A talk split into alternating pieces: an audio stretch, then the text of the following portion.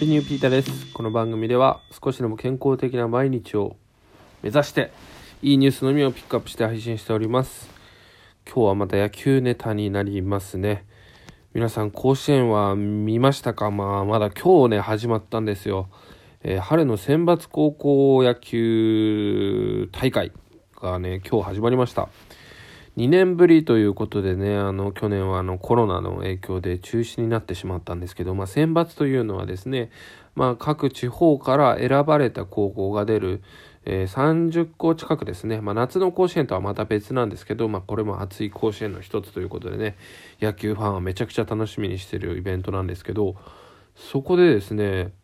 なんと応援歌が流れたんですよ、今日。ちらっとだけね、見ちゃったんですけどね。はい。まあ、今、あのさまざまな、ね、スポーツとかは、まあ、観客はちょこちょこ入ってきてるんですけど応援がない状態が多いですね。もちろん手拍子とかがあるんですけど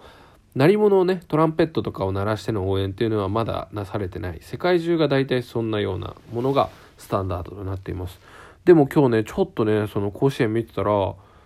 え？っと思ったんですよ普通に音楽が流れてブラスバンドの応援がね流れてるんですよ。でそれが何だったかというと、まあ、これ中継でもね何度もあの注意を注意っていうかあの解説をしてたんですけど実はこれ事前に録音した応援曲を流してるみたいなんですね。これがとってもまあ今の時代らしいなっていうこととやっぱり高校野球の応援はいいなってことでいいニュースかなと思って取り上げてみております。はい。まあこれはあのね、あの、主には出場した、まあ例えば A 高校が出たら A 高校の吹奏楽部が、えー、録音したものを流すみたいですけど、中にはね、スケジュールの関係で、とかあのね、吹奏楽部がないってことで音源がない学校があると。で、そういう学校のために兵庫、えー、甲子園の地元ですね、えー、尼崎市立尼崎高等学校の吹奏楽部が、えー、っとですね、まあ、かなりの量の応援歌を録音して使えるようにしていると。で、高校野球連盟の高野連がですね、それをあのー、ちゃんとね、提供してくれるっていうね、高野連やるじゃんっていう感じなニュースなんですね。僕も高校まで野球やってたんですけど、まあ、高野連といえばもうお堅いイメージでね、もう、すぐ罰則は出すわ、なんだなんだでね、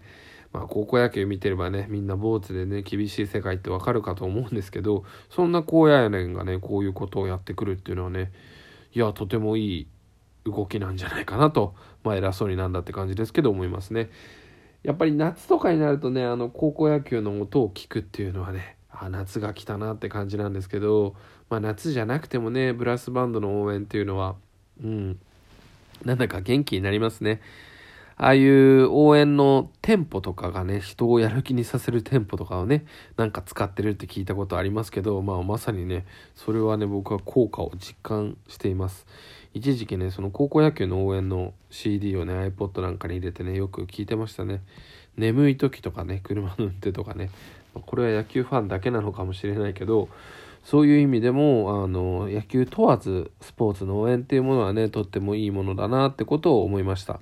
で、さらにね、こういうね、あの、普段は応援がされないようなところとかね、あの、こういう裏がありましたけど、そういうところもね、こういう尼崎高校がね、音源を提供してくれるってことでね、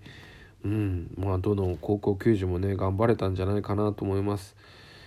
コロナでね、あの、できないこと、いやー、これも欲しいなとかね、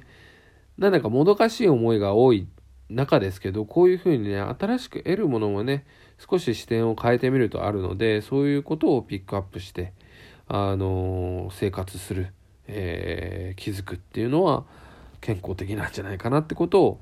思っております。はい、ぜひね、皆さん、あの、高校野球明日からもね、続くので、ちょっと見てみてください。本当になんか本物さながらのね、音源なので、えー、野球を感じられるかなと思っております。えー、いいねやコメントをいただけると励みになりますので、ぜひともお願いいたします。今日はここまで。Take it easy.